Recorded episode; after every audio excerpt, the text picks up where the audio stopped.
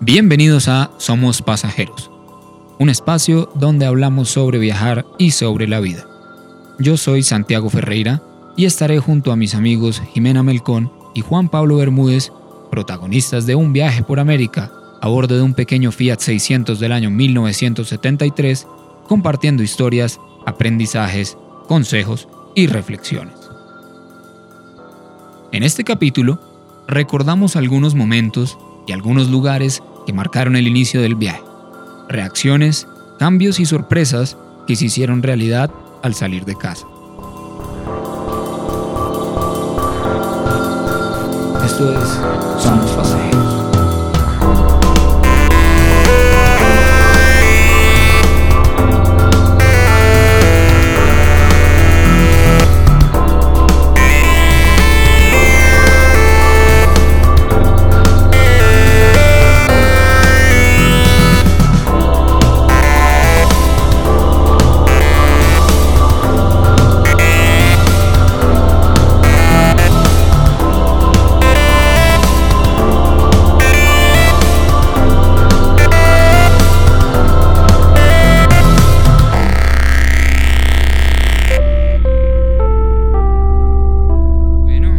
muchachos, ¿qué tal? ¿Cómo están? Hola, Hola, Santiago. Santi, ¿cómo estás? Nuevamente. Muy bien, ¿ustedes? Muy bien, contentos con este nuevo capítulo del podcast Viajero. Este está, este está bueno, bueno, porque vamos a ver anécdotas de todas esas primeras historias y esos primeros lugares que, que conocieron. Así es, Claro. así es, tenemos bastante que contar. Bueno, sobre todo Jime, que ella fue la que inició en el, en el viaje, así que va a ser la persona que más nos va a contar de esos primeros días. Uy, hay, hay para contar, hay bastante. Chévere, chévere. Antes los he visto muy, muy activos esta semana y, y con el ejercicio y todo en casa. ah, sí, claro. Así es. Hay que, hay que pasar la cuarentena, hay que mantenerse. Muy bien. Y aprovecho entonces porque la, el- el- la próxima semana estamos planeando un capítulo especial eh, también para analizar un poco toda esta situación por la que estamos pasando todo, todo el planeta y un poco analizar cómo es, la, cómo es la perspectiva de lo que se viene, ¿no? Así es, esto es una situación que cambia absolutamente todo el panorama eh, y pues sobre todo en el foco, digamos, del podcast que es los viajes, cambia totalmente el panorama en cuanto al turismo, a los viajes y bueno, vamos a intentar también hablar y analizar un poco la situación y qué puede esperar de los próximos meses post pandemia, ¿no? Ujú. Vamos a Ajá. ver qué sucede. Bueno, pues ya entonces estaremos investigando y la otra semana vendremos con este capítulo. Así es. Bueno, entonces hoy tenemos, como decíamos ahorita hace un rato, eh, historias y anécdotas y recuerdos sobre esos primeros, esos primeros días de la ruta. Entonces, yo quisiera pues comenzar eh, con una anécdota propia y es porque quisiera que volviéramos un poco al tema de la naturaleza que le hemos mencionado, digamos, muy por encima en, los capítulos anteriores, pero esta vez eh, sí me gustaría que habláramos ya en particular de algún lugar que haya marcado, que haya sido especial para ustedes. Entonces, pues en mi caso, un, un- un poco eso, ese- esa anécdota es una de las primeras caminatas que hicimos con Juan en, acá en Colombia fue a un lugar que se llama Los Farallones de Sutatausa. Mm. Y pues antes de eso yo en mi vida ni siquiera había oído la palabra farallones, ni siquiera sabía qué Sí. era eso. Eh, y, y pasa eso, ¿no? Cuando uno llega a un lugar de la naturaleza tan impresionante es, es abrumador y, y entonces cuesta un poco describirlo eh, eh, con palabras, sino estando ahí es que uno se da cuenta cómo son los lugares realmente. Pero pues este lugar en particular era muy especial porque eran estas rocas eh, con una textura que parecían como esponja, eh, que subían en diagonal y cuando uno creía que ya había llegado al punto más alto, resulta que era más, más alto y llegaba más lejos. Entonces, pues Sí. es, este lugar a mí me, me- me impactó mucho por eso. Sí, increíble. La verdad que era increíble. Sí, y lo, y lo que me pareció más chévere aún es que yo no, y esto quería preguntárselos también cuando me den como algún recuerdo o alguna anécdota de un lugar que ustedes pues quieran compartir, es, yo me acuerdo que luego de haber ido, ya estando de, de regreso en casa, pues me causó tanto, tanta curiosidad el lugar que me puse a investigar un poco sobre la historia, ¿no? Ajá. Y resulta que descubrí un montón de leyendas de culturas ancestrales que habían estado ahí, pues que habían ocupado la zona, de cómo surgieron estas formaciones. Y pues todo esto me parece que es interesantísimo y yo no sé si ustedes hacen ese mismo ejercicio con los lugares que visitan. Sí, claro, siempre. Eh, lo que hemos hecho mucho en el viaje es aprender de los lugares, pero hablando con la gente. Ok. Eh, más que nada, por ejemplo, en países como México o Perú, que tienen tanta historia que todavía es muy tangible, ¿no? Eh, con la gente pudimos hablar y que, que, que, los locales, digamos que fueron sus ancestros de varias generaciones atrás los que crearon todo eso, cómo ellos tenían la percepción de ese espacio. Y la verdad que uno se encuentra con historias increíbles, ¿no? Que, que también son difíciles de encontrar en un libro o, leyendo en internet. Así que de la mano de la gente aprendimos muchísimo de los lugares. Y es como recuperar un poco esa tradición oral, ¿no? Tal cual, que es tan linda además. Sí, sí, sí. Te une mucho al otro, al, no sé, eso de contar cuentos. Sí, es eso, es más cercano, es más cercano. Así es, así es como se ha hecho durante cientos de años, cientos y miles de años. Y bueno, ahora con el Internet y toda esta cuestión, pues eh, están más a disposición todas estas cosas, pero siempre hay un margen de la información que queda, por así decirlo, oculto y que yendo a los lugares y que hablando con la gente es como se conocen en realidad de primera mano estas, este tipo de cosas. No, y, además que, que, creo que el, ese, digamos que ese ingrediente oculto que tiene el, el, el hecho de que la gente sea la misma, el mismo protagonista de la historia es que la, la, historia misma tiene una cierta magia, que no la tiene cuando uno lo lee un libro, pues como esto pasó en tal año y tal, tal. Tal cual. Sí. Tuvimos la oportunidad, por ejemplo, en, en Cholula, en México, eh, nos invitó un grupo de unas personas que trabajaban en el campo, tenían una huerta ecológica desde hacía muchos años eh, pero ellos eran, eran de ahí, eran, eran campesinos de ahí de toda la vida. Ellos, de hecho, el abuelo de la familia había estado luchando al lado de Zapata por la Revolución Mexicana. Eh, y nos contaba también la historia del lugar. Y nos dijo, vengan, acompáñenme a dar una vuelta por, por el ejido y, por la tierra. Y mientras íbamos escarbando por ahí, encontraban, se encontraban pedacitos de cerámica de los antiguos, de los antiguos pobladores del lugar. Y después nos llevó a un cerro que, cuando estábamos en el cerro nos dijo que en realidad lo que era era una pirámide, era un antiguo centro ceremonial, pero que pues no, había, no, no habían hecho ningún trabajo de, arqueología ahí. Entonces es, es, el tipo de cosas que uno solamente sabe si va al lugar, porque eso ni siquiera está en los libros. Entonces es, muy interesante. Exacto, ¿no? Entonces justamente precisamente eso, eso, eso me gustaría que trataran de hacer con algún recuerdo de alguno de esos primeros lugares que les porque tú mencionabas, Jiménez, en alguno de los capítulos pasados que esa primera etapa fue como descubrimiento, ¿no? De, oh, el asombro. Entonces, sí. sí. pueden, pues no sé si los dos o si quieren solo Jiménez con ese inicio, pues el primer inicio de la, de la ruta, pues recordar algún lugar y, tratar de describirlo como ahorita, como estamos haciendo con estas anécdotas. Sí, de, de los primeros días, eh, creo que lo que más recuerdo, por lo menos lo que más me, me sorprendió, fue eh, encontrarme con el cielo nocturno. Ok, ok. eh, Rodri, que es fotógrafo nocturno, gracias también a eso, yo me metí un poco en ese mundo. Y bueno, y como ustedes, yo vivimos en ciudades, ¿no? Que por más de que nos guste la naturaleza y hayamos ido a acampar, hayamos hecho excursiones, paseos, lo que fuera, uno vive en la ciudad la mayor parte del tiempo. Entonces, el cielo que vos ves es un cielo de ciudad, donde no se llega a apreciar ni un, creo que un 20% de lo que es la realidad de ese universo, ¿no? Que está ahí arriba.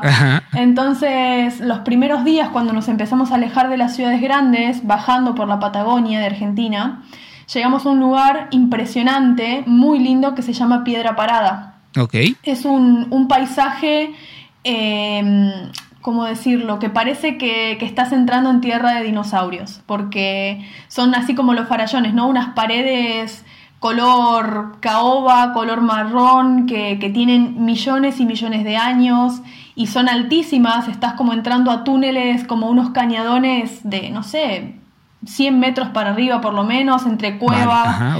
bueno, y Piedra Parada es un lugar donde van muchos escaladores también, ¿no? Porque son, es un lugar especial para eso. Hay un río, hay como una vegetación como muy entre desértica, entonces es un lugar como muy interesante. Pero cuando llegamos, acampamos y se hizo de noche, yo miré para arriba y te juro que no lo podía creer. Yo no podía creer, eh, eh, ese cielo que, estaba mirando no, no, tenía comparación, pero con nada de lo que había visto. O sea, sí había visto un montón de fotos nocturnas y todo muy lindo, pero Exacto. estar parada abajo de ese era increíble. O sea, no había lugar en el cielo para que entre una estrellita más, te juro. Se veía la Vía Láctea impresionante, se veían las nebulosas, se veían los astros, las estrellas fugaces. Y todo porque estábamos en un lugar plenamente oscuro, donde no había luz artificial a varios kilómetros a la redonda. Entonces ver ese cielo de noche ahí a mí me amplió la percepción de lo que somos y de dónde estamos. somos tan chiquitos que, es increíble. Es, eso fue algo que me marcó muchísimo en un principio, ¿no? Como sí, sí, sí, sí, ver ese cielo fue algo impresionante. Y me imagino que se volvió algo recurrente en, en, cuando estaban en lugares más aislados, ¿no? Y ya. Claro. Pero supongo que, o me pasaría, creo que me pasaría a mí. Eso nunca uno deja de perder el asombro al ver ese cielo. No, jamás, jamás. Cada vez que teníamos, mismo con Juan, ya cuando estábamos más al norte, cada vez que teníamos la oportunidad y podíamos, nos tirábamos una manta, una lona, algo en el piso y nos sentábamos ahí un rato largo a, ver el cielo porque te, te, libera, ¿no? Te ayuda como a, no sé, pensar en otras cosas, o sea, olvidarte del, de lo terrenal. Es sí, sí, es increíble. Sí, sí en, en, estos días recordábamos con Jiménez, bueno, en estos días fue la superluna rosa. Que, rosa. Ah, rosa esta vez. Ah. Esta vez le llamaron la superluna rosa. Ah, mira. Que bueno, nosotros no tuvimos la oportunidad de verla bien, pero nos hizo recordar cuando tuvimos la oportunidad de ver la superluna roja sí, el año pasado en Costa Rica. Estuvimos en un lugar que se llama Guanacaste que también es una zona, estábamos en un lugar de, de, pescadores, en un, en un, puerto muy pequeñito de pescadores, donde la contaminación lumínica prácticamente no existía.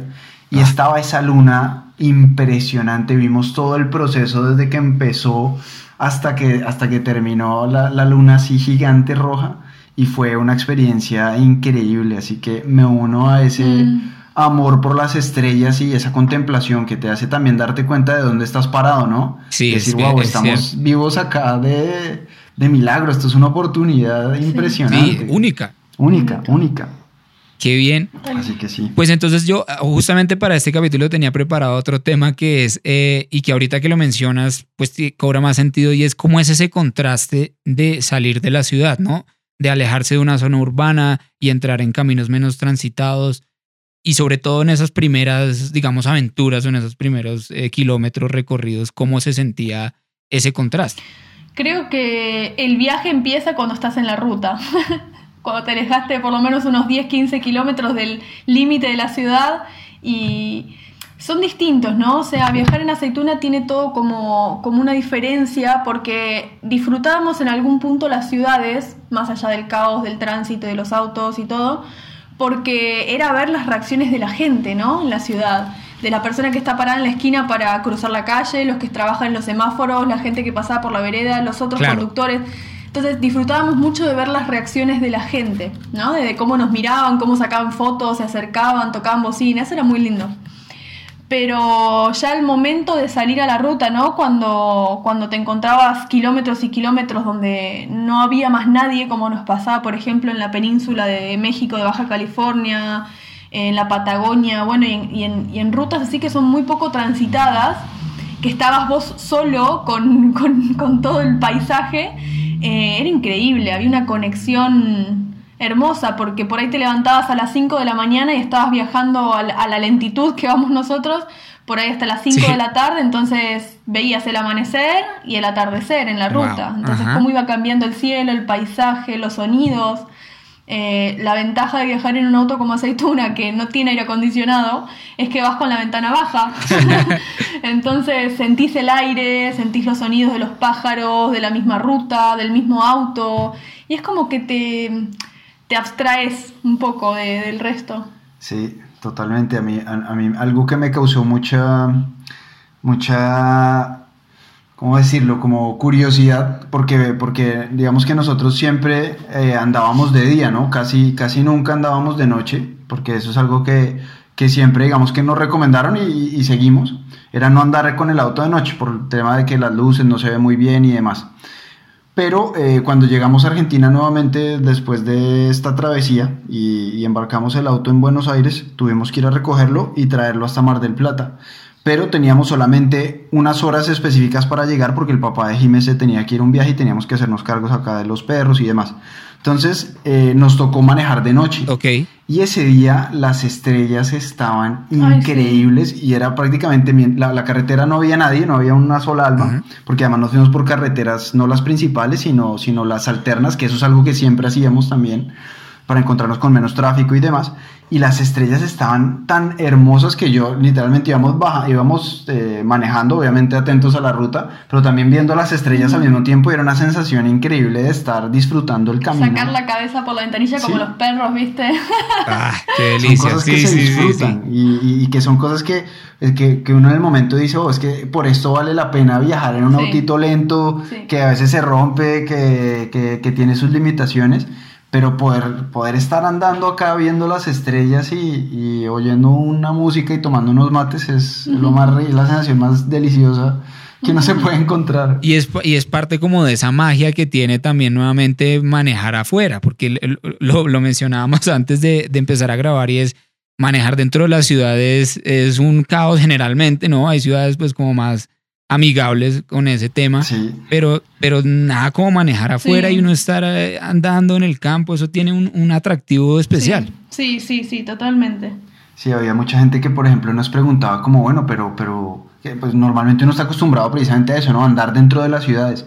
Entonces la gente como, como normalmente tenemos esa percepción, como que el, el, carro se utiliza para ir de punto A al punto B, no para viajar y para recorrer grandes distancias. Es verdad, es verdad. Entonces la gente nos, nos preguntaba, pero uy, ¿cómo le hacen? O sea, ustedes uh -huh. no, no, se, no se cansan todo el día estando en el, en el carro. Uh -huh. Nosotros la verdad es que lo disfrutábamos, obviamente parábamos que bastante, no, no es que andábamos en la carretera todo el día porque eso, eso cansa. Sí. Eh, sino que parábamos, disfrutábamos y vemos, si veíamos un, un, paisaje hermoso, nos quedábamos un rato a verlo, porque esas son las cosas que, que, hacían valioso el hecho de viajar en un auto, ¿no? Que tienes la oportunidad de ser independiente en cierto sentido y, y, poder elegir en qué lugar vas a parar, en qué lugar te vas a tomar el café o, mm. o qué vista quieres contemplar o qué atardecer quieres mirar y demás. Entonces eso es algo, eso es algo que, que, que nos gustaba mucho. No es el simplemente hecho de desplazarse de A y B es mucho más allá del viajar en un auto como nosotros hicimos. Es verdad, es cierto. Entonces, pues retomando un poco el tema de, de esos, de esos primeros lugares que, que visitaron, Jimé, ustedes, uh -huh. por lo que entiendo, ustedes salieron primero en dirección al sur, ¿cierto? O sea, ustedes estaban eh, en Mar del Plata y salieron hacia la Patagonia. No, primero salimos para Uruguay.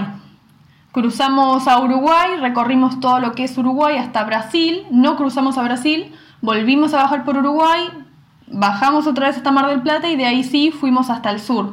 Vale. Y cruzamos por el sur hasta Chile, a Chile, que ahí sí ya empezamos directamente a subir. Hacia arriba. Ajá. Bueno, ¿y algo, tienes algún como recuerdo de ese, de ese primer cruce en Uruguay y eso? Yo, yo recuerdo que yo también cuando visité Uruguay hmm. alquilé un auto y no me esperaba que el país, pues porque realmente es pequeño. Sí. O sea, uno, uno está acostumbrado y por la geografía acá en Colombia claro. que uno se demora 100 mil horas en llegar a cualquier sitio. Tal cual, tal cual. Y allá en Uruguay en cuestión de un par de horas ya uno había recorrido un montón de kilómetros sí. y eso me causó mucha curiosidad. Sí, Uruguay es un país que en 10 horas lo cruzas de sur a norte.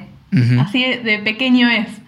Sí. Eh, lo que nos pasó en Uruguay es que era el experimento, ¿no? Era el primer vale. país que estábamos recorriendo con el auto, o sea, era eh, encontrarse con el auto, encontrarse nosotros en la convivencia también, mm. eh, y las miles de fallas que tuvo Aceituna el primer mes de viaje, sí. que fueron, era una cosa que la verdad eh, estoy hoy acá y lo hago retrospectiva para ese momento y digo, eh, merecemos un premio a la perseverancia. ¿Y qué pensaban, Jiménez, cuando, cuando vieron que ese primer mes había tantas fallas? Dijeron, uy, ¿qué, ¿en qué nos metimos? ¿Qué, no, ¿sabes que no? Que ese sentimiento nunca lo tuvimos. No, sí, obviamente en el momento uno estaba que ya la, la primera vez, bueno, bien, la segunda, bueno, algo no quedó bien, pero la tercera, ya, bueno, ya cuando empezaban a pasar cada 200 kilómetros que algo se le rompía, sí. sí, ya estábamos como, ¿qué carajo? Perdón, ¿qué le pasa al auto que, que algo le arreglamos y se rompe otra cosa? Claro. Pero nunca llegamos a pensar en decir, bueno, no, ya está, no, nos bajamos y acá se termina, jamás. Siempre era superar, ¿no? Superar y superar y superar hasta que lo logramos, lo superamos, encontramos un problema fundamental que tenía el auto y gracias a eso, pero ya en Bariloche, seis meses después, te estoy diciendo. Eh, ya a partir de ahí sí tuvo fallas a lo largo del camino, pero no con la constancia que las tenía en Uruguay, que era una cosa de locos. Yo creo que muchas personas no hubieran no lo hubieran eh, continuado. sí. ¿Y qué tipo de fallas tuvo el auto en esas épocas? De todo, desde fallas en la carburación, en la distribución, en las ruedas. Eh, era un auto que hacía varios años estaba en el garage de una casa y lo sacaban para dar la vueltita del domingo mm, cinco cuadras y volvía. Entonces cuando le empezás a hacer kilómetros, viste como un viejito, le empiezan a salir todas las los achaques. Sí, sí, sí. Así que fue un poco de todo, la verdad, pero nos sirvió mucho para conocer el auto también, ¿no? Y, darnos cuenta. Por eso yo, ahora que hay muchísima gente que nos está escribiendo, que, va a viajar en Fiat, ¿no? Porque eh, ya se, sabe que es posible, ¿no? Ya llegaron los chicos hasta Alaska antes que nosotros, nosotros viajamos un montón, hay muchas historias de Fiat que viajan. Entonces, ese mito de ser el auto como imposible para viajar, por ahí se está empezando a romper. Vale. Pero yo lo que recomiendo es que para viajar en un auto así tenés que estar muy seguro de que es realmente tu sueño. O que de verdad querés lograr algo con eso. Porque si no es en parte muy... No me sale la palabra, pero muy demandante. Ok, sí, sí, sí, es claro. Ajá. Así que es como estar bien seguro de que, bueno, pones todo ahí y a jugártela con lo que venga, ¿no? Así que bueno, ese es el gran misterio del fito. Del, bueno y del fito y del topolino, ¿no? Como le dicen. Ah, eso, eso te iba a decir, porque en estos días eh, eh, unas personas que me comentaban sobre los, los capítulos que habíamos grabado, que son de acá de Colombia, me decían, pero el fito, acá le dicen es topolino. no, es, eh, sí, le dicen topolino, exacto. Es, es como la forma de llamarlo. ¿Y conocieron, digamos, algunas otras formas en otros países de los que en Centroamérica o en, pues en otros países de Sudamérica? ¿O, o es más como.? No. No porque el Fiat 600 en sí llegó hasta Colombia, o sea, no, vale. no atravesó para Panamá. Entonces ahí es un Fiat, ni siquiera es el Fiat o el Topo, no, es un Fiat, un Fiat 600, ¿no? Eh, después la única diferencia sí fue en Colombia, que, que le dicen el Topo. No, y, y, lo, que, lo que sí generaba era que mucha gente pensaba que era un bocho. Ajá. El típico mm, bochito que llaman de, Volkswagen. O el de Mr. Bean. Ajá, O el de Mr. Bean, que es un mini Es cierto, es cierto, tiene su parecido. Ajá, entonces tiene su, su parecido y de hecho muchas veces íbamos en, en, la ruta y de pronto íbamos un grito, ¡ah, Mr. Bean! sí. Carrito de Mr. Bean. entonces eso pues nos acaba una sonrisa porque la gente lo identifica con ese tipo de cosas. Sí, entretenido. Bueno, y ahora que menciona eso de, de, que les, de que les hablaban por la ruta, me imagino que, y que ahorita que hablamos de la experiencia de manejar en, el campo es distinta, me imagino que la experiencia de manejar en distintos países también es distinta, ¿no? Sí. Entonces, ¿cómo, cómo era ese cambio y qué, percepción tuvieron ustedes al respecto? Sí, en realidad eh, yo creo que un poco la forma de manejar te habla de cómo está la sociedad sí. en cada país. Eh, si la gente vive en una ciudad hiperestresada, ansiosa, enojada, con muchos problemas, eso se, se traslada en todo, ¿no? Los ámbitos de la vida y en el manejo también. Entonces nos pasó, claro, nos pasó en, en ciudades, eh, más que nada las capitales, ¿no? Bogotá, por ejemplo, no sé, Ciudad de México, que son capitales muy grandes que es un lío. O sea, uno desea bajarse del auto y no manejar durante un mes. Sí, sí. en Perú también, ¿no? En Perú muchísimo. Yo creo que Perú, quiero mucho a los peruanos, pero la verdad que es creo que el país que más complicado está con el manejo. Sí, es una conducción muy agresiva. Sí, sí, sí. Wow. Y, y, ahí se rompe un poco lo que digo porque los peruanos de por sí son gente bastante tranquila.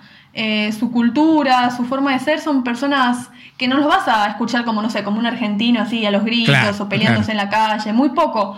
Sin embargo, cuando se suben al auto se transforman. se vuelve una qué interesante, sí, qué interesante. Sí, sí, sí, sí. Sí, muy loco. A mí me, me, pareció en los países que cruzamos que, por ejemplo, el manejo de Guatemala era tranquilo, la gente en Guatemala maneja como, como con calma, obviamente depende de, si estás cerca a la ciudad o si estás afuera. Eh, en Panamá me sorprendió que la gente era también tranquila y, y, que solían pararnos mucho en la ruta como a saludarnos. Entonces, por ejemplo, nos pasaba un auto y todos nos pitaban, nos saludaban o, o, directamente se hacían adelante y nos hacían señales para que paráramos y charlar un rato o alguna cosa. Entonces, e, eso, me, eso, me, eso me, me, sorprendió mucho, que la gente le gustaba parar. Hubo una situación en, en Colombia donde nos pasó un bus a toda velocidad, como no sé, 120 kilómetros por hora a toda velocidad y nos cerró, directamente nos cerró. Y nosotros pues nos asustamos, como, ¿qué, ¿qué pasó? ¿Qué le pasó a este señor? No sé qué. Y el señor se bajó eh, con un billete de 5 mil pesos. ¡Ey, para la gasolina! Y se volvió y se subió no, y a toda velocidad. Casi nos hace chocar, pero nos dio 5 mil pesos el señor. Nosotros ya estábamos preparados para decirle, ¡Ey, señor, qué le pasa! No sé qué. Sí, la cruceta. Sí, porque nos metió una cerrada, pero que usted no se imagina, íbamos tranquilos y de pronto quedamos, uy, ¿qué, pasó? Locura. Sí, también nos pasó con un argentino, ¿te acordás? Ah, sí, un argentino. Una vez yo iba manejando en un camino de tierra, cuando en Cholula, cuando íbamos a la huerta de esta gente que te contábamos al principio. Vale. Iba manejando que era un camino como medio feo, con baches, pozos. Entonces iba despacito y atrás mío se me pegó una camioneta que me empieza a tocar bocina, ¿viste? Pero muy insistente. Y en un momento yo le digo, Juan, ¿qué le pasa a este tipo? Que, o sea, si quiere pasarme, que me pase, pero yo no voy a, viste, como enojada. Entonces, en una de esas, el, el, que manejaba me pasa, se nos pone adelante y cuando se baja me dice, hey, nos empieza. Resulta que era un argentino que había visto el auto y estaba como loco. Entonces, no para de tocarnos, sino para que frenemos a saludarnos y nosotros no lo habíamos identificado. Entonces, sí, sí, sí, pasaba mucho ese tipo de cosas. Sí, sí. estaba muy gracioso.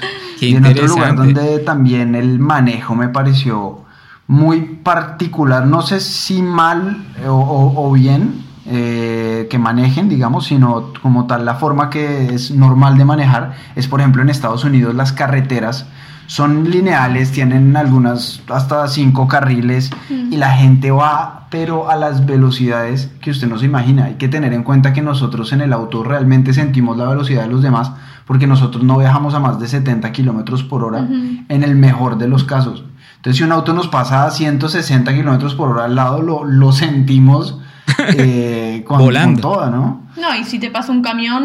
Un camión y, la gente en Estados Unidos anda muy rápido. Entonces, fue, esa parte fue un poco estresante porque nosotros por lo general preferimos irnos por las carreteras alternas. Pero por ejemplo la carretera que va desde Phoenix hasta Los Ángeles es una autopista. No hay forma, no hay, hay forma de, de, desviarse algunas partes y demás, que lo hicimos, pero sí o sí te toca tomar la ruta. Y esas partes, la verdad, que fueron muy estresantes porque incluso pasaban diciéndote como, hey, vas a ocasionar un accidente, no sé qué, acelera. ya, ya, y nosotros le habíamos puesto un cartelito al auto que decía máximo eh, auto de baja velocidad para que la gente pues tuviera en cuenta que, que, exacto, que, que, andábamos despacio. Y, y en una de esas ya estábamos saliendo de Estados Unidos, estábamos saliendo hacia Tijuana. Y yo estoy viendo por el retrovisor del carro y yo veo que era una camioneta, pero no sé, a una velocidad impresionante y no sé, venía al mismo carril de nosotros. Con nieve. Y veníamos un día que había habido nieve. Y, el, y, el, señor, el señor estaba como mirando el celular o algo, no estaba atento porque venía a una velocidad de por ahí unos 120 kilómetros y se iba acercando, acercando, acercando, acercando al auto. De pronto yo empiezo como a, como a alertarme, como este señor no, no, no, no va a frenar o qué. Y un, no sé, unos tres metros antes de chocarnos, se dio cuenta que tenía un auto al frente y yo veo por el retrovisor cómo la camioneta empieza a tambalearse y a, frenar de un lado al otro. A patinar. no, no, casi nos estrellan, pero durísimo. Sí, es muy normal que usen mucho el, celular en Estados Unidos. Eso a mí me sorprendió. La gente va con. Algunas personas ya las miraba y van, no sé, las mujeres, por ejemplo, hasta maquillándose con el espejito, viste, del auto, mientras manejaban en Los Ángeles y en ciudades llenas de autos, viste. Entonces, eh, y a las velocidades que van. Así que es un país para tener, sí, mucha precaución. Sí, sí. Ahí, ahí fue un poco más estresante el tema de la manejada. Pero sobre todo por eso, por los límites de velocidad. Porque, por ejemplo, en países como en, México y demás, sí te encuentras gente que anda muy rápido, pero eh, los límites de velocidad son más bajos. Entonces también te encuentras que si hay una ruta de dos carriles, pues te vas por tu lado derecho tranquilo y la gente que va rápido va por su, por su lado. Entonces, bueno, en Estados Unidos pasa que te pueden hasta multar si vas por debajo de un límite de velocidad. Sí. No solo te multan por, por exceder el límite, sino por ir Sí, uno no, está acostumbrado. Entonces, bueno, estas son cositas de andar en el Fiat 600. Bueno, y pues volviendo un poco al tema de esos primeros, de esos primeros días y, y de los primeros kilómetros recorridos, eh, y esto sí es una pregunta que podrían responder los dos, porque pues como los dos han tenido la experiencia, cada uno en su momento, es eh, ¿cómo, cómo cambian los hábitos, digamos, de estar uno viviendo toda la vida o mucho tiempo en una ciudad y en, una, en un apartamento, en una casa, en lo que sea, a, estar viviendo en la ruta, ¿no? ¿Cómo es ese, ese cambio, ese choque? Uy, eso es, eso es, creo que a donde te cambia por completo la vida, totalmente. Eh, uno está acostumbrado, por más activo que seas en tu vida, estás acostumbrado a llegar a tu casa o cuanto mucho, no sé, trabajar, volver, hacer tus actividades, pero sí tener, qué sé yo, tu cama todos los días, tu ducha, eh, tu closet eh, con, con, ropa, puedes elegir qué ponerte sin problema. Eh, si está arrugado vas y lo planchás, bueno, ¿no? Cositas simples. No sé, qué sé yo, las mujeres muchas veces que nos gusta tomarnos nuestro tiempo para, no sé, ponernos una crema o darnos algún lujo de esos, bueno, todo eso va cambiando muchísimo en, en el transcurso del viaje. Te empezás a ser muy minimalista, pero también te empezás a acostumbrar a eso y a disfrutarlo. Vale. Porque, por ejemplo, yo creo que te contaba la, el capítulo anterior, o sea, de repente me vi que tenía cuatro pares de zapatillas y Total, no los total. necesitaba. Terminé, no sé, dejando dos por ahí, me quedé con dos y con eso ya me alcanzaba para todo lo que tenía que hacer, desde ir a caminar a la montaña hasta ir a la playa o lo que sea, ¿no? Entonces, nada, los hábitos te cambian mucho, más, más en nuestro tipo de viaje. Creo que si vos viajás en una van, por ejemplo, que, que tengas eh, tu combi o tu motorhome, vos te adecuás porque es como tu casa móvil, ¿no? Exacto, Entonces, se vuelve. manejas tus horarios, no sé, si viajas con tu pareja, qué sé yo, se levantan, desayunan, hacen lo que tienen que hacer. En cambio nosotros íbamos parando en casas de gente, ¿no? Total. Entonces cada familia nueva a la que íbamos era un mundo diferente, tenían sus horarios, sus costumbres, sus formas, las casas todas eran diferentes, entonces a veces dormíamos en un cuarto para nosotros, otra vez, no sé, eh, el matrimonio con sus hijos corrían a los hijos de su cuarto para dejarnos el cuarto de los nenes, entonces de repente dormíamos en una habitación llena de muñecos de peluches, de, de jueguitos, de cosas, o a veces en el comedor de la casa, bueno, viste, entonces eh, la rutina se, se pierde totalmente Exacto. Te olvidas totalmente de la rutina y, y está bueno, la verdad, la verdad que está bueno. Sí, lo que sí tengo que admitir que extrañé es, por ejemplo, hacer ciertas actividades que a mí me gustaban, como, no sé, el deporte. ¿no? Vale. Eh, el deporte a mí me, me gusta mucho, practicar algo a diario y en viaje uno no puede, porque hay veces que no tenés el espacio, estás en la ruta, no tenés lugar, entonces ciertas cosas se pierden limita, y otras exacto. se ganan. Exacto, sí. Sí, tal cual. A mí, a mí, a mí me pasaba, por ejemplo, en ese, en ese aspecto. Yo soy futbolista desde chiquitico. A mí me- siempre me ha gustado jugar fútbol. Y algo que no puedo hacer con el viaje es jugar fútbol precisamente. Entonces es como que veo un balón y no veo la hora de jugar fútbol. Llevo como un año sin poder jugar un partido de fútbol. Y esas son cosas que, que cambian, digamos, en los hábitos que uno cuando está en su casa con, con sus amigos y demás, como que da por hecho. Total, Claro. total. Pero cuando sales te emp- y, y empiezas a ver que, que no es tan fácil simplemente llegar a jugar fútbol a cualquier lugar o lo que sea, por- con, con ese ejemplo, te das cuenta de esas pequeñas cosas que uno le empiezan a hacer falta también de, de- de- de las cosas que uno da por hecho. Como, no sé, estar con tu familia, eh, tener incluso un, un- un dinero que te entre mensualmente. Entonces te, te- te acostumbras es como a ser flexible, ¿no? Y a también tener una, una, una actitud que te permita navegar en cualquier mar. Entonces, desde la situación que sea del día a día, porque sabes que ya no tienes una, una rutina específica. Sí, te, te posiciona mucho en el presente, en el hoy. Sí. Bueno, eso está Eso muy interesante. está, eso está bueno. Y trabajas mucho el desapego también, ¿no? De, qué sé yo, yo era, cuando volví a, a mi cuarto, después de dos años y medio, casi que volví un par de días, empecé a ver que tenía un montón de cosas guardadas, adornitos, cositas, cuadritos, libritos, cosas que tenía ahí en las estanterías y digo, ¿para qué quiero todo esto? ¿Viste? Acostumbrada a no Sí, tenerlo. total.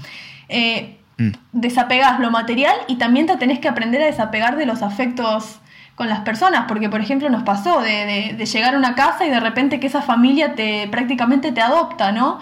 Y te hace súper amigos y la pasás re bien y todos los días son buenísimos y salís a pasear y comes con ellos y vas de compras y cocinás y todo, y llega un momento en el que decís, bueno, ya está, ya pasé dos semanas acá, me tengo que ir. Sí, sí, ¿no? Y, y es, un, es un desafío, ¿no? Al principio, después nosotros como viajeros nos vamos acostumbrando a ese desapego, pero de repente tenías la familia que se ponía a llorar, ¿viste? Cuando vos te ibas, y era, era Increíble. increíble, gente Wow. que en un principio no conocías y que una semana después no querían que te vayas de la casa, ¿no? Entonces, eh, el desapego se trabaja muchísimo y bueno, y el presente, o sea, sí, todo muy lindo. Pasé dos semanas con ustedes, pero yo ya me tengo que poner a buscar una casa para quedarme de ahora en adelante. Entonces, eh, el pasado queda atrás, eh, siempre recordando, ¿no? Y aprendiendo de eso. Y el futuro no tenés idea lo que va a pasar. Entonces, estás en el presente, no te queda otra más que ir solucionando, sí, Sí, el transcurso de las horas, nada más. sí es una, es, viajar es una terapia Constante. espiritual, física, Sí. emocional, psicológica, de todos los tipos. Tal, tal vez eso lo hace tan, tan adictivo en el buen sentido de la, de, la, de la palabra, ¿no? Porque te enfrenta con tus miedos, te enfrenta con las situaciones, te hace vivir en el presente,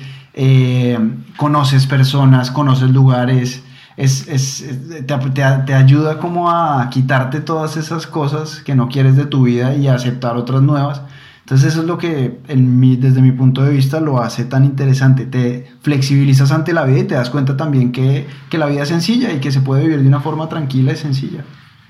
Sí. Pues me quedan ahí dos, dos- dos reflexiones sobre, sobre este punto y es, hay que hacer un grupo de deportistas viajeros. Sí, no estaría mal. Sí. y lo segundo es que, y se aplica mucho para el momento que estamos viviendo justamente ahorita todos, y es que somos muy adaptables, ¿no? Y, y, y al fin y al cabo nos podemos adaptar a cualquier circunstancia, Tal cual. así sea un cambio radical como el Tal que estamos cual. viviendo hoy en Mm. día. Totalmente, súper adaptable, sí. Nosotros pasamos de estar viajando las 24 horas del día a volver a mi casa y estar encerrados las 24 horas del día. Sí, a ustedes fue ese cambio Fue Radical. rotundo. total, sí. Pero también nos adaptamos y lo estamos tratando de disfrutar y lo estamos aprovechando de otra manera. Entonces, es cuestión de. Yo creo que lo importante es eso, es el presente. Aprender a vivir el presente y, y tratar de no olvidarse, pero despreocuparse un poco de, de lo que vendrá o de lo que pasó, sino ver cómo hacerlo mejor para estar bien en el hoy, que es lo único que al fin de cuentas tenemos. Y creo que precisamente respecto a eso es que es viviendo el presente y estando consciente de que el presente hay que vivirlo momento a momento, es que uno puede estar más en calma, ¿no? Sí. O sea, si uno está preocupado por el futuro o está angustiado porque, ay, hice tal cosa y ya pasó, pero no lo puedo remediar, pues vas a vivir angustiado. Si vives el momento, el momento, vives en calma. Sí, al final haces, haces muchos planes y la vida cambia, ¿no? ¿Cuántos de, to- creo que toda la humanidad tenía planes antes del mes de marzo y Total, hoy en día estamos todos con esos planes completamente derrumbados. Así que hay que vivir en el presente. Creo que eso es un muy bonito mensaje de, de- de viajar y de, y de la vida, ¿no? Es algo que, que debemos adaptar todos.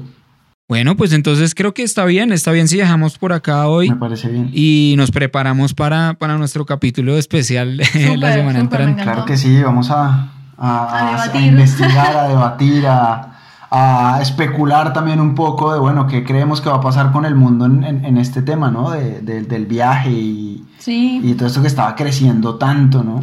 Sí, estaría bueno que, que las personas que escuchan el podcast o que nos siguen por las redes, si tienen algún pensamiento ¿no? sobre esto, lo compartan, ¿no? Para, Sería chévere, para sería entre muy todos chévere. Ajá. poder abrir las ideas, a ver a qué conclusiones vamos llegando, sí.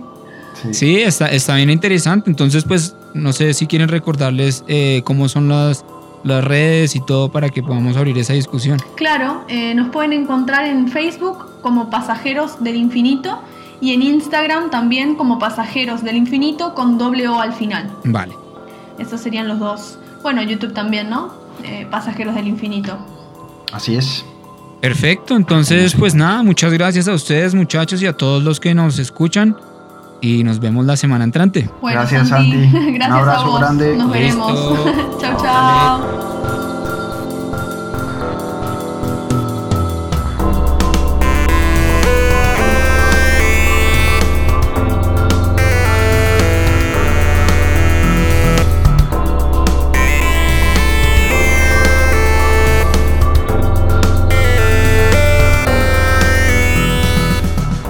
Gracias a todos por escucharnos hasta el final.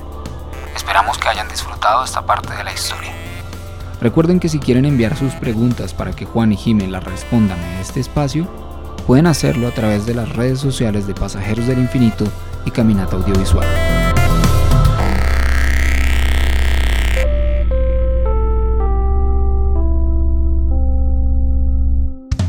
Somos Pasajeros es una producción de Pasajeros del Infinito y Caminata Audiovisual.